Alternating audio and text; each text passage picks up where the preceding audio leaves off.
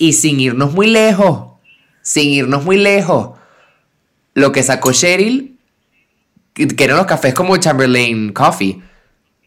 Entonces, claro, eso fue, la eso fue gente una te copia, dice- hermano. Eso fue una piratería, perdón. Yo lo que no entiendo es lo famosa que es Emma Chamberlain. Yo no entiendo cómo a ti se te pasó por la cabeza hacer todo ese proceso de seleccionar los granos, seleccionar los tipos de los nombres de los cafés, las bolsas, el branding, lo que sea.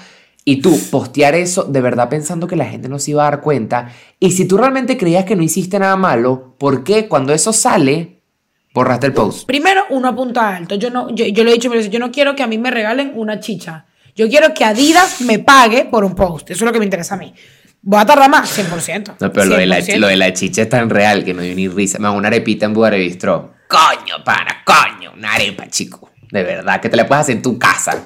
Es su No, madre, que yo, pana. no, yo te digo, si la, si la comida realmente es buenísima o si te gusta, ok. Pero el peor es cuando es mojón. Bueno, nosotros hemos escu- escuchado de, de personas con cierto poder o cierta popularidad en Venezuela que el nivel de compinchismo que hay entre gente que se odia y que odia el contenido del uno del otro por trabajar juntos y tener algún tipo de, de público.